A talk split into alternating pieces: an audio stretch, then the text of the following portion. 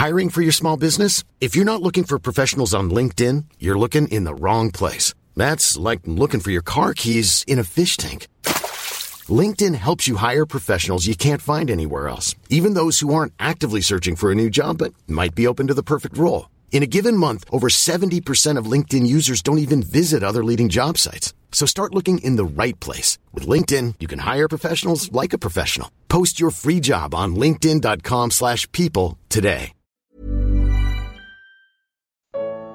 Os desvios de Israel se repetem na cristandade. Jeremias a 32. Comentário de Mário Persona. A condição de Israel era muito muito parecida dos judeus, né? Era muito parecida com a cristandade hoje, porque eles tinham o reconhecimento como um povo, mas eles estavam de tal maneira uh, impregnados de, de idolatria e de, de falsos profetas que chega uma hora como essa que só tem um, só tem uma voz ali falando qual é a verdade de Deus e todos os outros indo, indo contra. Nós sabemos pela parábola de Mateus da, da árvore, da grande árvore que se tornou a pequena semente de mostarda, que as aves dos céus se aninhariam nos seus galhos. E lá em Apocalipse, quando cai Babilônia, lá repete que aves imundas e todo, toda sorte de aves imundas uh, estavam aninhadas nos galhos de Babilônia. E é, e é, basicamente o que acontece aqui: esses falsos profetas dizendo uma coisa para agradar o rei, para agradar o povo, e Jeremias aqui tendo, sendo preso, né, sendo perseguido, sendo contestado. Uh, Deus tinha, um, Deus tinha um, uma promessa para esse povo mas não para esse povo. Não para esses, porque eram, eram anos iam se passar ainda, e toda, toda essa geração que, que tinha cometido tantas atrocidades aqui, chega a falar de entregaram seus filhos para Baal, queimaram uh, para Moloque, no versículo 35, edificaram os altos de Baal, que estão no vale do filho de Inom, para fazerem passar seus filhos e suas filhas pelo fogo a Moloque, o que nunca lhes ordenei, nem subiu ao meu coração que fizessem tal abominação para fazerem pecar a Judá.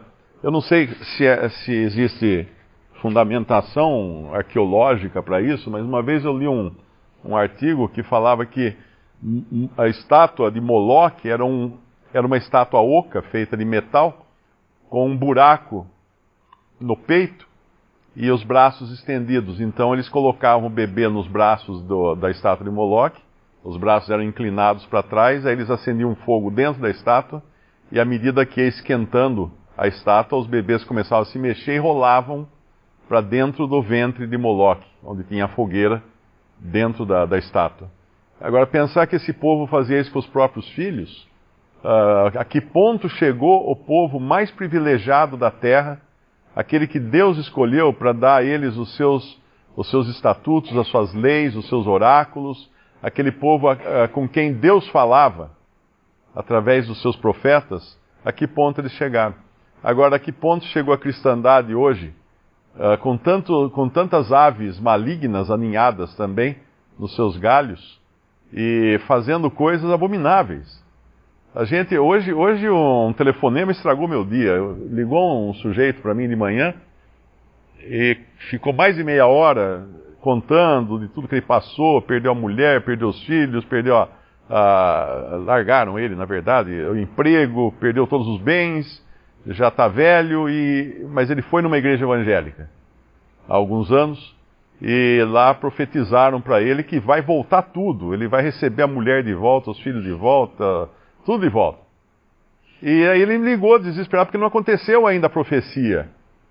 Como é que, como é que, por que não está acontecendo a profecia? Meu amigo, enganaram você. Não tem profecia nenhuma.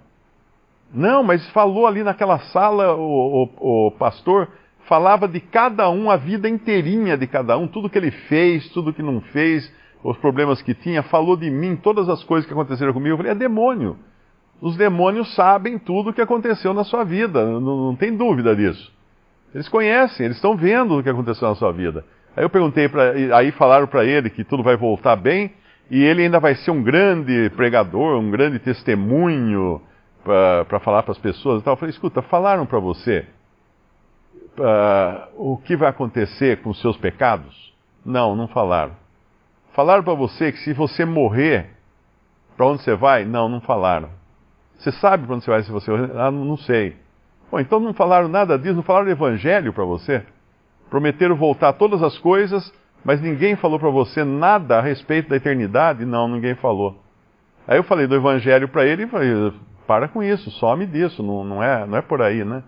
E esse, esse é o estado que está a cristandade. A gente pode imaginar quanta gente hoje nas mãos de pessoas, muitas vezes uh, pessoas possuídas por demônios, por espíritos malignos, que estão profetizando, como profetizavam esses profetas de Israel, que não tinham nenhum fundamento em Deus. Uh, e a palavra fala claramente: uh, virá tempo em que espíritos enganadores, né? acho que é Timóteo que fala isso, nos últimos, nos últimos dias haverá espíritos enganadores. Eu acho que é Timóteo, não me lembro agora o versículo. É, darão ouvidos né, a espíritos enganadores. Mas essa é a situação hoje. Então, quando a gente vê um profeta indo contra a corrente, falando aquilo que o povo não queria escutar, é justamente hoje, se você fala do evangelho para uma pessoa, ela não quer escutar. Ela quer escutar que tudo vai ficar bem, que ela vai, a vida dela vai ser restaurada, uh, o emprego vai voltar e tudo mais.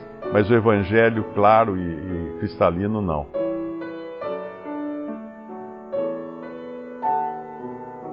Visite respondi.com.br. Visite também 3minutos.net.